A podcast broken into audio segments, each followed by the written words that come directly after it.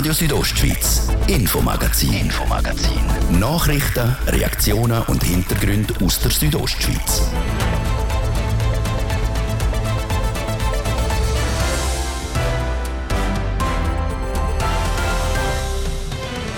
Energiesparen könnte der Winter überall ein grosses Thema werden. Weniger Weihnachtsbeleuchtungen, kältere Hallenbäder. Die Schweizer Gemeinden bereiten sich schon mal darauf vor. Wir haben geschaut, wie das in Chur aussieht. Die drohende Energiekrise will auch die Wirtschaft sicher treffen, ob bei Industrie oder bei Dienstleistungsbetrieb. Wie sich der Bündner Gewerbeverband darauf einstellt, haben wir in einem längeren Interview herausgefunden.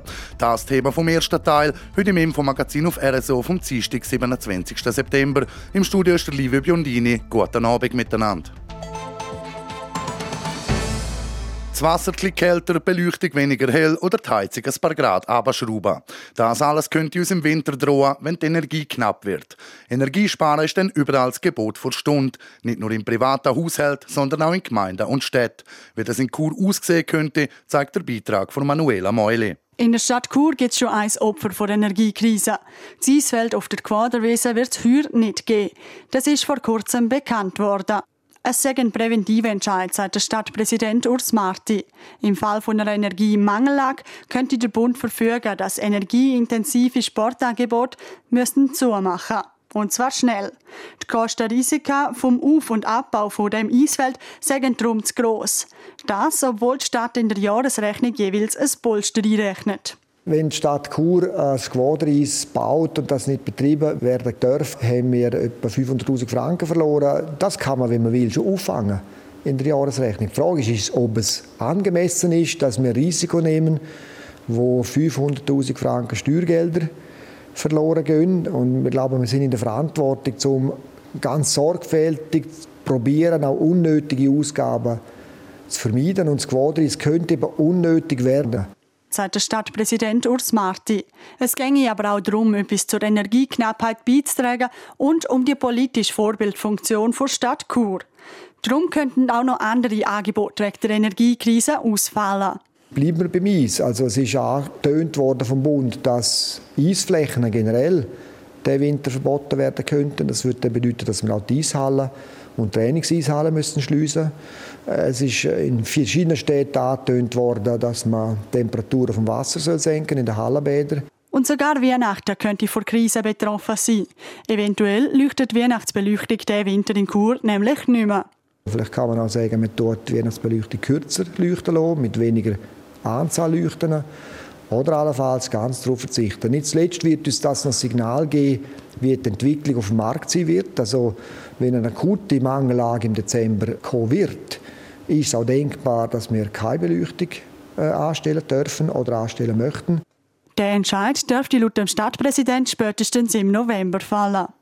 Das also die Lage in Chur. Und auch in anderen Gemeinden ist momentan noch nicht klar, welche Maßnahmen in Bezug auf die Energiekrise getroffen werden. Die Energiekrise sie sorgt für Unsicherheit nicht nur in Chur. Wird im Winter noch genug Strom und Gas um sein oder geht es an sie gemacht? Gerade auch die Wirtschaft ist auf Nadeln. Bricht vielleicht schon bald Produktion zusammen und können vielleicht schon bald keine Dienstleistungen mehr angeboten werden. Es sind Fragen, die Stand heute noch keine Antwort haben. Besonders gefordert in der aktuellen Situation rund um die Energiekrise ist nicht zuletzt der Bündner Gewerbeverband. Dem sein Direktor, der Maurus Blumenthal, ist jetzt im langen Interview mit dem Fabio Theus. Maurus Blumenthal, die drohende Energieknappheit, sind Sie nervös? Nein, ich bin nicht nervös. Das ist eine Herausforderung, die man zusammenpacken kann und wo es auch Lösungen dazu gibt. Gerade das Gewerbe oder die Wirtschaft ist ja sehr auf Energie angewiesen, sei das Gas oder dann auch Strom für Produktionen, für die Herstellung auch von gewissen Dienstleistungen. Wie viel weniger Energie vertreibt die Wirtschaft in Graubünden? Das kann man so nicht sagen, weil das ist von Betrieb zu Betrieb und von Branche zu Branche sehr unterschiedlich. Aber ich würde mal meinen, so zwischen 10 und 20 Prozent kann man einsparen. Aber das heißt nicht, dass jeder Betrieb das kann einsparen. Aber so im Durchschnitt zwischen 10 und 20 Prozent sollte machbar sein, mehr oder weniger. Wie können die Unternehmen das einsparen, die 10 bis 20 Prozent? Mit welchen Massnahmen zum Beispiel? Am besten schauen Unternehmen dass sie eine Fachperson haben, einen Energieberater, der das Kunden vor Ort mit ihnen anschaut. Weil man kann nicht sagen, wo man am besten kann einsparen kann. Wenn man aber schaut, wo schon eingespart worden ist, sieht man, dass man vor allem dort, wo man viel Wärme, Kälte braucht, viel Druck braucht, dort kann man einsparen. Beim Licht kann man auch einsparen. Nicht so viel, aber schlussendlich ist es so ein bisschen, jeder Tropfen höhlt Stein. Wie nehmen Sie so ein bisschen die Stimmung wahr? Sie sagen jetzt gerade auch, es gibt eine gewisse Selbstverantwortung auch bei den Unternehmerinnen und Unternehmern, um vielleicht können Energie sparen Auf der anderen Seite sagen die dann vielleicht auch, ja nein, also was sollen wir jetzt wieder schauen? Da muss auch der Staat jetzt mal reagieren oder vielleicht der Dachverband sein. Also wie nehmen Sie die Stimmung wahr im Moment? Der Großteil der Unternehmer löst das Problem selber, auch hier. Weil der Preis ist relativ hoch für viele, höher geworden und da gibt es einen Anreiz von sich aus, um etwas zu machen. Weil Kosten minimieren, äh, wenn Ressourcen teurer werden, das ist etwas Tagtägliches. Also von dem her ist die Motivation und der Anreiz grundsätzlich sehr gut vorhanden. Und ihr vom Verband fordern ihr konkret auch die Wirtschaft auf, also die Unternehmerinnen und Unternehmer, und sagen, schauen auf die Energie, die sie verbrauchen. Äh, wir tun sie nicht auffordern, sondern die haben es selber in der Hand. Wir tun sie unterstützen, wir tun sie informieren, Möglichkeiten aufzeigen, wie man es machen kann. Wo kann man sparen, wie kann man vorgehen, wenn man einen Energieberater äh, haben will, der Kunden anschauen wo man könnte sparen es gibt ja schon so konkrete Forderungen auch oder mögliche Maßnahmen wie Beschriftungen in der Nacht nicht mehr beleuchten oder sonst irgendwie die Schaufensterbeleuchtung abschalten und so weiter. Was halten Sie von solchen Massnahmen? Ziehen Sie das ernsthaft in Betracht? Wir sind der Meinung, dass jedes Unternehmen selber am besten weiß, wo sie Strom einsparen können. Beim einen ist es Reklame, beim anderen ist die Temperatur im Lager, beim wiederum anderen ist es, um den Prozess anders zu gestalten. Und da ist wichtig, dass Unternehmen selber können entscheiden wo sie einsparen. Und allenfalls mit Zielvereinbarungen das können lösen, dass Unternehmen, die freiwillig 10% einsparen, die so Verbot dann nicht betroffen sind. Energiepreise, zum Beispiel für Strom und auch Gas, die steigen, werden wahrscheinlich auch künftig noch äh, steigen hinsichtlich der drohenden Energieknappheit. Äh, Maurus Blumenthal, jetzt haben wir den Staat, soll der dann Unternehmen unter die Arme greifen, zum Beispiel finanziell, wenn es wirklich knapp wird, wenn es wirklich ähm, ganz ernsthaft wird, dass zu wenig Strom und zu wenig Gas sollte sein Es gibt hier zwei Fälle, die man unterscheiden muss. Wenn Strompreise sehr hoch sind, spielt einerseits der Markt. Es gibt aber gewisse Betriebe, die jetzt einfach Pech haben, die Grossverbraucher, die im freien Markt sind, die wirklich Pech haben. Und für diese Härtefälle muss man Lösungen finden, aber da ist man in Bern dran. Das sind nicht viele Unternehmen im Kanton Graubünden. Das sind vielleicht 50, 100, 200 Betriebe und nicht mehr, die davon betroffen sind, die wirklich eigentlich die Kosten nicht mehr stemmen können. Wenn es aber zu Abschaltungen kommt oder Verbot, dann sind es staatliche Eingriffe und dann kommt die Entschädigungsfrage ganz klar wieder auf dem Tapet. Wie würde denn so eine Entschädigungsfrage aussehen? Also müssen wir das uns vorstellen wie damals in der Corona-Pandemie mit Härtefallgeldern, jetzt einfach wegen der Energieknappheit? Wenn es wirklich zu staatlichen Abschaltungen kommt vom Strom oder Verbot, wenn der Staat wirklich die Wirtschaft eingreift, dann muss man die, die, die Instrumente anschauen, äh, wie die sollen sein. Das wird man dann sehen. Da ist ein Prozess im Gang. Jetzt ist einmal wichtig, dass der Bund überhaupt genau dann tut, auch kommunizieren, was er will und was Sanktionen sind und was mögliche Entschädigungen sind. Da weiß man noch relativ wenig. Wir haben vom Gewerbeverband aus eine Online-Umfrage losiert bei Unternehmerinnen und Unternehmern. Ähm, was wenn der genau wissen. Klar, es geht um die Energiefrage, aber was wollen wir konkret mit dieser Online-Umfrage erreichen? Wir wollen mehr Details wissen, wie die Unternehmen mit dem umgehen, zum Beispiel, wie sie die Lage einschätzen, äh, wie viele betroffen sind von sehr großen Preiserhöhungen, wie sie mit dem Thema Sparen umgehen und so weiter. Und das soll dann was geben am Schluss? Das ist für uns einmal sind es wichtige, äh, wichtige Daten, wichtige Ergebnisse, Resultate für uns, um, äh, zum nachher äh, uns politisch äh, einsetzen, zum, zum auch können, können bei uns Prioritäten setzen, was sollen wir machen und andererseits werden wir dann nachher die Ergebnisse dann auch veröffentlichen. Also ihr habt quasi dann noch ein Lagebild von der Wirtschaft bezüglich der Energiefrage. Nicht nur ein Lagebild, sondern auch ein Druckmittel dann? Hinsichtlich Behörden oder auch Politik? Nein, äh, es ist kein Druckmittel, aber das ist immer unsere Aufgabe als Wirtschaftsverband, um sozusagen das Sprachrohr sein von der Wirtschaft, um sich für die Interessen einbringen. Und man merkt jetzt zum Thema Strom ist die Lage sehr äh, neu ist es auch individuell sehr unterschiedlich und wir machen immer wieder Umfragen zu gewissen Themen, wenn wir vertieft etwas wissen von den Mitgliedern. Wenn wir so ein bisschen auf die Wirtschaft schauen, gerade auch hier im Kanton Graubünden, was sind so die Branchen, die sehr viel Energie brauchen? Also welche Unternehmen wird es besonders hart treffen, sollte es zu einem Energieengpass kommen? Äh, vom Engpass, also von der Abschaltung, sind ja schlussendlich alle betroffen, ob man viel Energie braucht oder wenig Energie braucht. Also wenn man jetzt hier im so Medienhaus das anschaut, wenn man hier vier Stunden keine Energie hat, dann produziert man relativ wenig nachher. Und dann geht alles zusammen. Also die Abschaltungen, das ist eigentlich ein No-Go. Dann kann man die Wirtschaft ganz runterfahren. Also vier Stunden Strom an, vier Stunden Strom ab, das funktioniert nicht in der Realität. Vom Papier ist das schön, aber in der Praxis wird das nie funktionieren. Von dem her sind alle davon betroffen. Was bedeutet das jetzt gerade auch für Großverbraucher, zum Beispiel für Strom, für Unternehmen? Geht es denen an das Existenzielle so? Man muss unterscheiden zwischen den Strombezeugern, die im freien Markt sind und die zahlen teilweise das Zehnfache von dem, was sie bisher gezahlt haben. Teilweise sind die günstiger gefahren bisher. Und äh, der Großteil der Privathaushalte und auch kleinere Betriebe, die im regulierten Markt sind, dort steigt der Strompreis, aber das ist nie so hoch oder nie so groß wie bei, den, wie den, bei den Betrieben, die auf dem freien Markt sind. Man weiß jetzt ja zum Beispiel auch, dass man große Energieunternehmen schon müssen finanziell unterstützen, dass nicht pleite gehen. Man hat große Unternehmen auch schon in Deutschland, die Insolvenz angemeldet haben. Droht das auch hier bei uns, auch zum Beispiel in, in Graubünden, wenn gewisse Unternehmen nicht mehr zahlen können? Wir sind jetzt auch ein bisschen zum ausfindig machen, wie viele Betriebe sind wirklich äh, äh, extrem stark betroffen. Also wo der Konkurs ansteht oder Stillleckung, äh, wenn, wenn sie Stromkosten zahlen Das werden nicht sehr viele Hunderte sein, aber es kann sein, dass es irgendwo zwischen 100 und 200 Betriebe sind im Kanton Graubünden, wo, auf dem, wo der Strombedarf für das nächste Jahr noch nicht vertraglich geregelt haben und wo da extrem hohe Kosten müssen tragen Und da muss man schauen, politisch gesehen, was man machen kann, aber da braucht es eine Bundeslösung. Also in allen Kantonen geht es diesen Betrieben, die wirklich teilweise auch Pech haben. Es gibt gewisse, die haben sehr stark profitiert von diesen tiefen Preisen auf dem freien Markt, aber es gibt gewisse, die haben nicht gross profitiert. Die haben Rappen eingespart die letzten zehn Jahre und jetzt zahlen sie zehnfache. Also man muss dort wirklich im Einzelfall schauen, ob man etwas und wie man etwas machen kann. Ist denn die Energiestrategie gescheitert? Die ist teilweise gescheitert, das ist so. Ähm, nicht alles, aber äh, gewisse Sachen sind gescheitert in dieser Strategie. Man kann nicht dekarbonisieren und immer mehr Strom brauchen und Stromverbrauch äh, nicht senken und die, Strom, Stromproduktion ausbauen. Einfach ohne nichts, weil etwas im Gesetz steht, wird das nicht umgesetzt. Und bei der Stromproduktion muss man jetzt Gas geben und beim Strom sparen können auch einige oder alle können etwas dazu beitragen.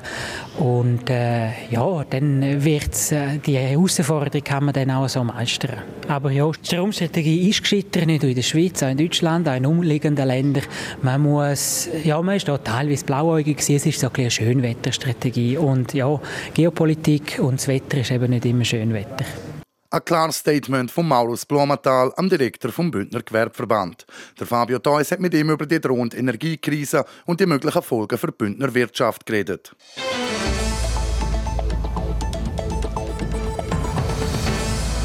Ihr hören das Infomagazin auf RSO. Wir unterbrechen für das Wetter und den Verkehr.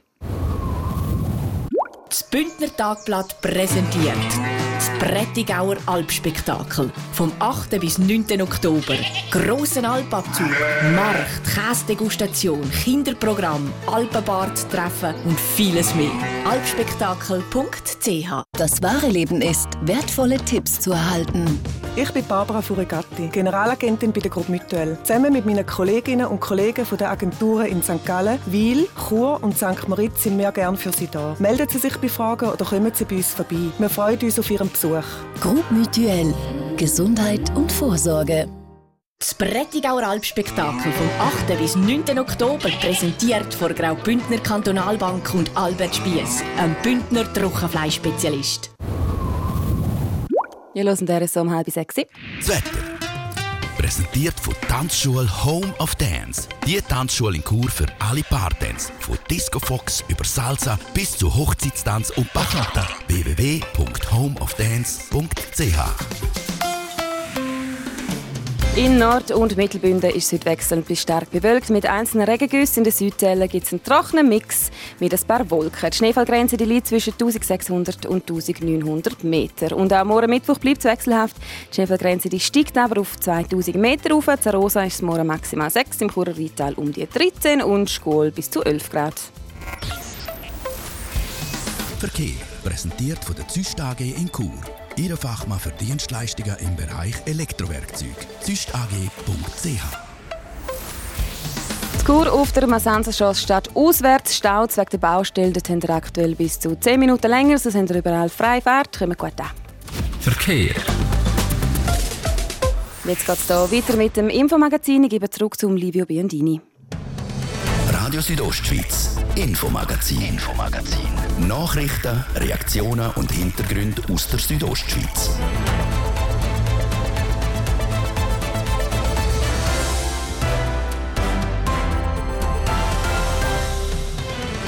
Es ist genau 29 Minuten vor 6 Uhr auf RSO jetzt Ihr Thema. Wenn man Kleider oder Spielsachen nicht mehr braucht, sie aber noch brauchbar wären, kann man sie in eine Brockenstube bringen, wo sie wieder verkauft werden. Das Konzept gibt es schon seit dem 19. Jahrhundert, auch hier in Graubünden. Brocki Grischun ist eine von diesen Institutionen, die wird jetzt 30 Jahre alt und ist in einem grossen Wandel. Der Herbst ist mit voller Wucht da. Der Sommer ist endgültig vorbei. Zeit für uns, zum zurück auf die warmen, schönen Tage zu schauen. Mit unserer Wochenserie, wo es um den Sommer in Graubünden geht, heute mit dem zweiten Teil. Und in diesem Sommer hat es nicht so viel geregnet wie auch schon, unter anderem und darum herrscht in Graubünden erhöhte Waldbrandgefahr. Weil es so trocken ist, hat es auch den Bäumen zugesetzt. Wie es den Buchen zum Beispiel ergangen ist, haben wir herausgefunden. Und der Kanton Glarus hat letzten Samstag seine brandneue Notrufzentrale der Öffentlichkeit vorgestellt. Wir sind mit dabei und haben geschaut, wie es in dieser Zentrale aussieht. Das alles jetzt im zweiten Teil vom Infomagazin, hier auf RSO. Schon seit dem 19. Jahrhundert bringen Leute Sachen, die sie nicht mehr brauchen, aber noch tiptop in Ordnung sind, in Brockenstuben. Auch in Graubünden, da gibt es heutzutage eine relativ grosse Auswahl an solchen Läden. In Chur, Ilanz, Davos und Langquart gibt es zum Beispiel Brocki Grischun, eine Brockenstube, die aktuell einen grösseren Wandel durchmacht. Andreas Abadi berichtet. Die Brocki Grischun ist vor 30 Jahren gegründet worden. Mit dem Ziel, benachteiligten Menschen einen Arbeitsplatz zu geben. In diesen 30 Jahren ist viel passiert. Zuletzt ist in Langquart die vierte brockige Schulfiliale am 30. April eröffnet worden. Ein Name, der heute aber schon wieder ausgedient hat. Brockige Schun wird nämlich in Stiftung Festland umbenannt, wie der CEO Adrian Ciardo sagt. Mit dem Wechsel in die Stiftung Festland möchten wir wirklich uns auch bekennen zu, zu der Arbeitsintegration, aber auch zu der Kreislaufwirtschaft, die bei uns ein weiteres Kernthema ist. Mit dem verstärkt sich auch noch die Professionalität, also wir unsere Prozesse optimieren, professionalisieren und das sollen die Leute können erkennen, überall wo sie herkommen. Der neue Name ist nicht grundlos entstanden. Die Mitarbeiterinnen und Mitarbeiter sind alle befragt worden und haben einen Namensvorschlag dürfen machen. Der Name Festland hat sich durchgezogen, weil wir wollen für die Leute, die bei uns sind oder zu uns kommen, wenn wir ein festes Land sind, also dass die Leute festen, sicheren Boden unter den Füßen haben, aber auch, dass wenn bei uns etwas gelingt, dass man dann ein Fest feiert. Um das gemeinnützige Arbeiten zu unterstreichen, werde der Verein zu einer Stiftung. Laut Adrian Ciardo eine logische Folge anhand der Entwicklung in den letzten 30 Jahren. Weil der Verein so gewachsen ist, hat es einen neuen Namen und eine neue Rechtsform gebraucht. Doch das Ziel, Arbeitsplätze für benachteiligte Leute zu bieten, ist immer noch im Fokus. Was das jetzt für die Mitarbeiterinnen und Mitarbeiter heisst, dazu sagt der Mauro Brandi, der seit über zehn Jahren in der Recyclingabteilung schafft zum Erklären, wir haben jetzt einen anderen Namen, wir sind nicht mehr ein Verein, wir sind jetzt eine Stiftung neu. Also, also im Betrieb geht es weiter wie vorher, da merkt man von Veränderung nichts. Der Namenswechsel von Brockiger Schuhen in Stiftung Festland hat auch noch ein paar administrative Änderungen zur Folge. Beispielsweise muss ein neues Logo her. Und das wird jetzt vorzu überall angepasst. Und vorzu werden sich die Leute auch an den neuen Namen Stiftung Festland gewöhnen. Die Woche schauen wir im Infomagazin zurück auf den Sommer 2022. Wie heiß und trocken ist es in Graubünden wirklich und was für Auswirkungen hat das auf die Natur und den Mensch? Heute mit dem Fokus auf Flüsse und Bäche im Kanton Graubünden. Gewisse haben nämlich noch nie so wenig Wasser geführt wie diesen Sommer. Christina Schmid. Kaum Regen und viel höhere Temperaturen. Diesen Sommer trocknet Europa aus. Mitte August hat der Rheinpegel wegen der Trockenheit im deutschen Emmerich einen historischen Tiefstand von 0 cm erreicht. Auch in der Schweiz führen die Flüsse weniger Wasser als normal.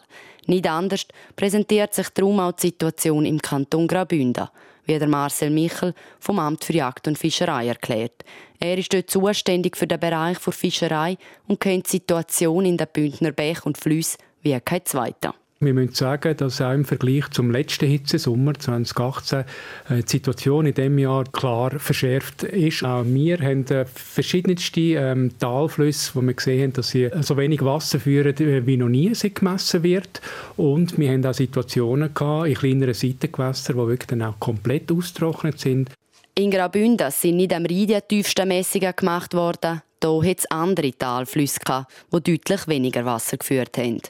Wenn man sich Daten vom Bundesamt für Umwelt anschaut, sieht man, dass etwa die Langquart in all diesen Jahren noch nie so wenig Wasser im Juni, Juli und August geführt hat wie in diesem Jahr. Auch die Landwasser unter die Schmabach in Tafos haben Tiefstwerte im Juli und August erreicht. Und nicht anders präsentiert sich die Wassersituation in der Larösa im Poschiavo oder der Rom im Val Müstair. Der Experte Marcel Michel erklärt, warum das so ist ist es schon mit einem riesen Defizit in den Sommer hineingegangen. Wir haben einen Winter mit wenig Niederschlag, sprich Schnee gehabt. Wenn wenig Schnee liegt, kommt auch wenig äh, Schneeschmelze. Und dann gerade anschliessend ist die Trockenheit gekommen, dass auch im Sommer keine Niederschläge kommen. Und das hat dann dazu geführt, dass die Gewässer eigentlich gar nie auf einen grösseren äh, Wasserabfluss gekommen sind und schon mit einem Defizit gestartet sind. Und so kommt es, dass dieser Sommer die Flüsse etwa drei bis fünfmal weniger Wasser geführt haben als üblich. Es hat aber nicht nur weniger Wasser in den Schweizer und Bündner Flussgewässern, sie sind auch deutlich wärmer als in einem durchschnittlichen Sommer. Daten vom Bund zeigen, dass der Schmabach etwa noch nie so warm war wie im August 2022. Ganze 15,9 Grad sind gemessen worden. Auch die Larösa in Poschiavo, der Inn in Schampf und Rom in Wüsteir haben neue Temperaturen gehört in einzelnen Monaten im Sommer können aufstellen. Die Gründe für die hohen Wassertemperaturen kennt Marcel Michel. Die hohen Temperaturen haben damit zu tun, dass wir wirklich lang anhaltend schönes Wetter hatten, äh, heißes Wetter, auch die Nacht relativ mild und wie gesagt keine äh, Schneeschmelze, wo da irgendwie schon kühlere Temperaturen dann noch gebracht hätten. Und in gewissen Gewässern ist es so, die sind halt sehr exponiert. Ich sage gerade jetzt mal am Schmabach, gewisse Abschnitte sind entlang vom Bach, ist halt sehr wenig Gehölz, der läuft da offen, auch durch Wiesland. Das soll natürlich dann die Gewässer äh, noch stärker aufheizen. Insbesondere muss man auch mit berücksichtigen, dass in so Talflüsse wie die Moesa, wo es wenig Wasser drin hat, eigentlich links und rechts wie eine Steinwüste ist und die Steine heizen sich auf, extrem am Tag und gehen dann in der Nacht die Wärme wieder ab. Das ist so ein bisschen wie ein Wärmespeicher. Wenig Wasser und warmes Wasser. Wenn man Zahlen vom Meteorologischen Dienst anschaut, sieht man, dass es im August im Kanton Graubünden durchaus einen nennenswerten Niederschlag gegeben hat. Gerade gegen Ende Monat hat es dann doch noch ein paar Tage geregnet. Aber wirklich genützt hat das nicht viel. Das Defizit hat es noch lange nicht ausgleichen für das bräuchte es jetzt ganz eine andere Wetterlage, sagt Marcel Michel. Es müsste jetzt wirklich äh, September, Oktober, äh, müssen wir wirklich jetzt eine Situation haben, wo wirklich anhaltend und regelmäßig immer wieder Niederschläge kommen. Dann kann sich die Situation vielleicht auch noch entspannen. Wenn das ausbleibt, wird das Defizit einfach weitergezogen. Wir kommen in den Winter rein und wenn es dann dort Niederschläge kommen, nützt uns das nicht, weil wenn es dann kalt ist, bleibt es meistens Schnee liegen. Das hat letztes Jahr schon gezeigt. Wir sind in der Moesa zum Beispiel Beispiel, wo die Moesa austrocknet ist, äh, Ende Winter, solche Situationen werden dann äh, in weiteren anderen Gewässern allenfalls dann auch eintreten. Also da sind wir wirklich sehr, sehr angespannt und es wäre eine sehr schlechte Situation, wenn wir jetzt in den nächsten zwei Monaten nicht ganz klar mehr Niederschläge bekommen.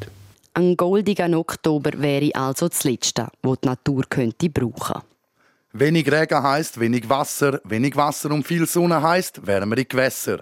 Wärmere Gewässer heißt weniger Sauerstoff und weniger Sauerstoff heißt Fischsterben. Da dazu morgen mehr im dritten Teil unserer Sommerserie hier im Infomagazin bei Radio Südostschweiz.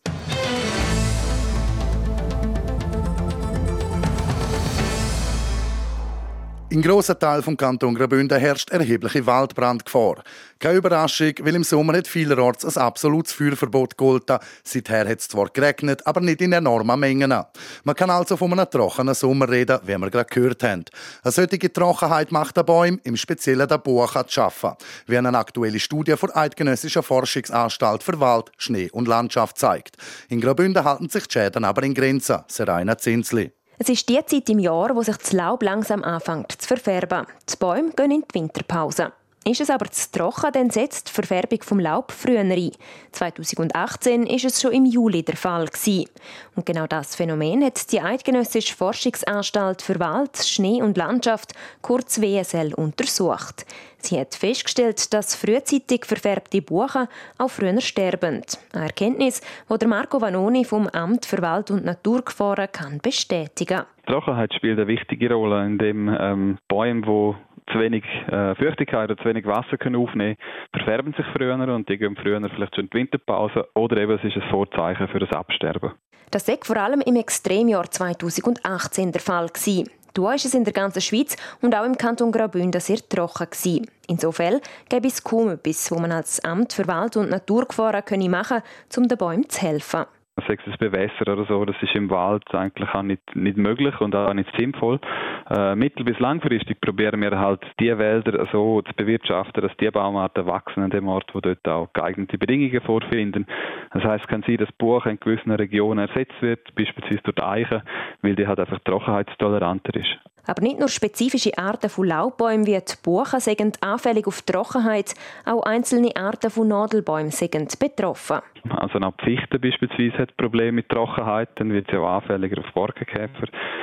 Eigentlich ist Buchen einfach genannt, weil es bei der sehr gut sichtbar war und sie vor allem in der tiefsten Lage die dominante Baumart ist, die man halt sieht und kennt auch.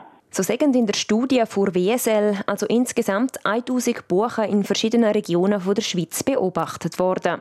Auch wenn es Arten gäbe, die besser mit Trockenheit umgehen können als andere, sage es kein Thema, um anfällige Arten wie zum Beispiel Buchen mit trockenheitsresistenten Arten zu kreuzen. Will? Mit Baumarten ist immer ein bisschen schwierig zu schauen, welche sind wo wie geeignet. Ähm, grundsätzlich haben wir unsere einheimischen Baumarten und die sollen dort wachsen, wo es ihnen gut geht. Und wenn so ein Baumart halt schlechte Bedingungen vorfindet, dann hat eine andere Baumart Platz dort. Was die Schäden vom Sommer 2022 angeht, gibt der Marco Vanoni vom Amt für Wald- und Naturgefahren trotz Trockenheit aber in die Warnung.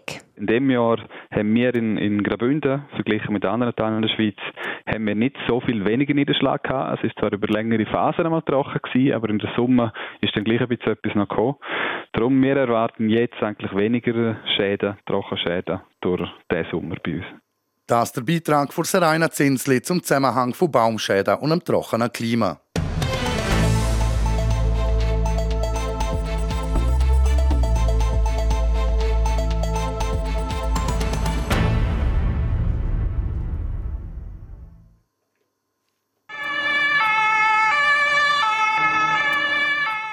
Polizei, Feuerwehr oder Sanität. Wenn es hornt und blinkt, dann wird es für die Blaulichtorganisationen stressig. Um die alle zusammen können sauber koordinieren, braucht es eine funktionierende Notrufzentrale. Der Kanton Glarus hat letzten Samstag seine niegelnagelneue Zentrale der Bevölkerung vorgestellt. Tis Fritschi und Seraina Zinsli. Wer hat als Kind nicht davon träumt, einmal in einem richtigen Feuerwehrauto zu sitzen am Tag vor der offenen Tür vom Zyklus Glarus haben kleine und erwachsene Kinder genau das machen. Aber nicht nur die Feuerwehr war ein Thema, auch die Sanitäter haben gezeigt, wie beispielsweise ein Krankenwagen funktioniert. Das Highlight für viele ist aber die neue kantonale Notrufzentrale der Polizei, kurz KNZ. In einem grossen Raum dürfte den Besucherinnen und Besuchern als allererstes der riesige Bildschirm aufgefallen sein. Dort drauf zu sehen, die Strassenkarte vom Kanton Glarus mit vielen Live-Bildern vom Kerenzer Bergtunnel. Alles auf dem neuesten Stand der Technik, wie der Anton Landolt, Chef vom Spezialdienst für Kantonspolizei Glarus, sagt. Ganz anders als früher, weil in der alten Notrufzentrale aus den 80er Jahren hätten sie noch sehr altertümliche Verhältnisse gehabt, sagt er. Das muss man sich vorstellen, die KNZ war im Dachstock oben und zwar ein sehr enger Dachstock, praktisch keine Fenster und sehr eng. Und die Balken sind schräg vom Boden an quer durch die KNZ gelegen. Und es ist wirklich wie Tag und Nacht. Es ist eine ganz tolle Sache hier.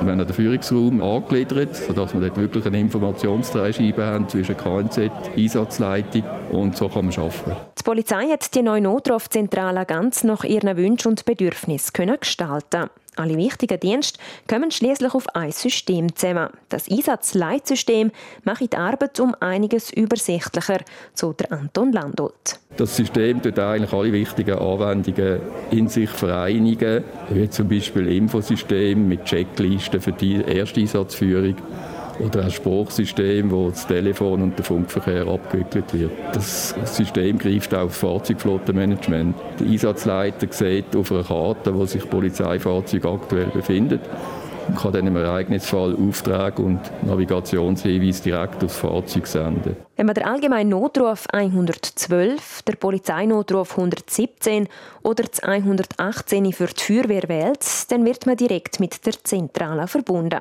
Der Sanitätsnotruf mit dem 144 wird nicht bedient. Der geht weiter auf St. Gallen, weil man hier spezielle Rettungssanitäter braucht. Trotzdem kommen am Tag etwa 85 Anrufe rein.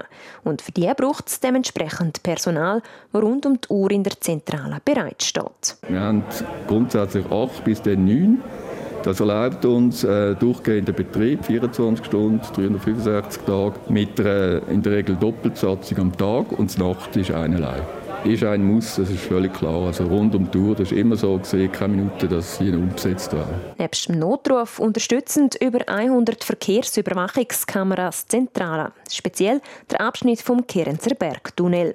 Den kann man von Glarus aus kontrollieren. Das ist wichtig äh, zur Beobachtung von Ereignissen, von Unfällen, Stau. Es können auch Geisterfahrer sein, es kann irgendein Fahrzeug, das etwas verliert. Und dann sieht man das und kann sofort reagieren. KNZ steuert die Spuren, also macht Spurabbau, Umleitung und so. Und das ist ein Sicherheitsfaktor, dass wir das sehen und äh, können entsprechend disponieren. Damit hat der Kanton Glarus aktuell die neueste und modernste Notrufzentrale der ganzen Schweiz, sagt der Anton Landolt vor Glarner Kantonspolizei. Mit viel Platz, um unter anderem auch Grossanlässe zu unterstützen. Die neue Notrufzentrale hat der Kanton Glarus 5,2 Millionen Franken gekostet. Die Planung und Bauzeit ist drei Jahre lang gegangen. Letzten März ist die Zentrale zum ersten Mal in Betrieb genommen und jetzt der Öffentlichkeit vorgestellt worden. Sport.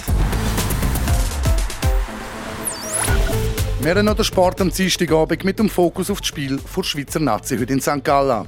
Die Ausgangslage ist klar. Mindestens ein Punkt muss heute gegen Tschechien an. Oder auch, die Schweizer dürfen alles außer verlieren. Dann bleibt man in der höchsten Liga der Nations League und kann auch beim nächsten Mal gegen die 15 besten Mannschaften aus Europa spielen. Im ersten Spiel gegen Tschechien hat die Schweiz 1 zu 2 verloren, obwohl das Team von Murat Yakin viel mehr vom Ball, mehr Torschüsse und die besseren Chancen hatte. Jetzt gilt wieder Gutmachung und eben der Klassenerhalt in der Liga an. Ich denke, dass äh, die Jungs bereit sind, dass sie äh, wissen, um was es geht. Wir werden äh, in der Gruppe bleiben und auch gegen Tschechien, wo uns enorm in Schwierigkeiten gebracht hat im ersten Spiel. Jetzt kennen wir sie. Wichtig ist, dass wir im Heimspiel, dass wir unser Spiel aufziehen, dass wir weiterhin, so wie auch gegen Spanien, äh, diszipliniert sind, gegen den Ball arbeiten, auch gegen Tschechen und offensiv äh, viel effizienter sind als im Hinspiel. So der Schweizer Coach Murat Yakin gegenüber SRF. Im zweiten Spiel von Gruppe 2 empfängt Portugal Spanien. Dort geht es um den Gruppensieg und somit um den letzten Platz im Finalturnier. Mit dabei sind dort schon Kroatien, Italien und Holland. Aus der höchsten Liga abgestiegen sind England, Wales und Österreich. Aufgestiegen sind bisher Israel und Bosnien-Herzegowina. Folgen werden noch Schottland oder die Ukraine und Norwegen oder Serbien. Serbien. Die Entscheidungen fallen auch heute in der letzten Direktbegegnungen. Und heute wird auch noch Eishockey gespielt in der Schweiz. Die sechste Runde der National League steht an. Der HC Davos empfängt der Meister EV Zug. Der HCD will nach dem Sieg gegen Kloten jetzt der nächste Vollerfolg einfahren. Die weiteren Spiele sind Aschua gegen Bern, Ambri Piotta und Lugano messen sich im Tessiner Derby, Fribourg gegen Kloten, Genf Servet gegen die SCL Tigers, Lausanne gegen Trappers Villona Lakers und ZSC Lions gegen Biel. Sport. Es ist knapp 10 Minuten vor 6 Uhr. Das wäre es für heute mit dem Infomagazin auf RSO vom Dienstag, 27. September. Das kann nachgelost werden im Internet auf südostschweiz.ch radio oder auch als Podcast. Das nächste Infomagazin gibt es wieder morgen am Mittwoch, wie gewohnt ab dem Viertel ab 5 Uhr hier auf Radio Südostschweiz. Aus dem Studio verabschiedet sich der Livio Biondini. Schönen Abend miteinander. Radio Südostschweiz, Infomagazin, Infomagazin. Nachrichten, Reaktionen und Hintergründe aus der Südostschweiz.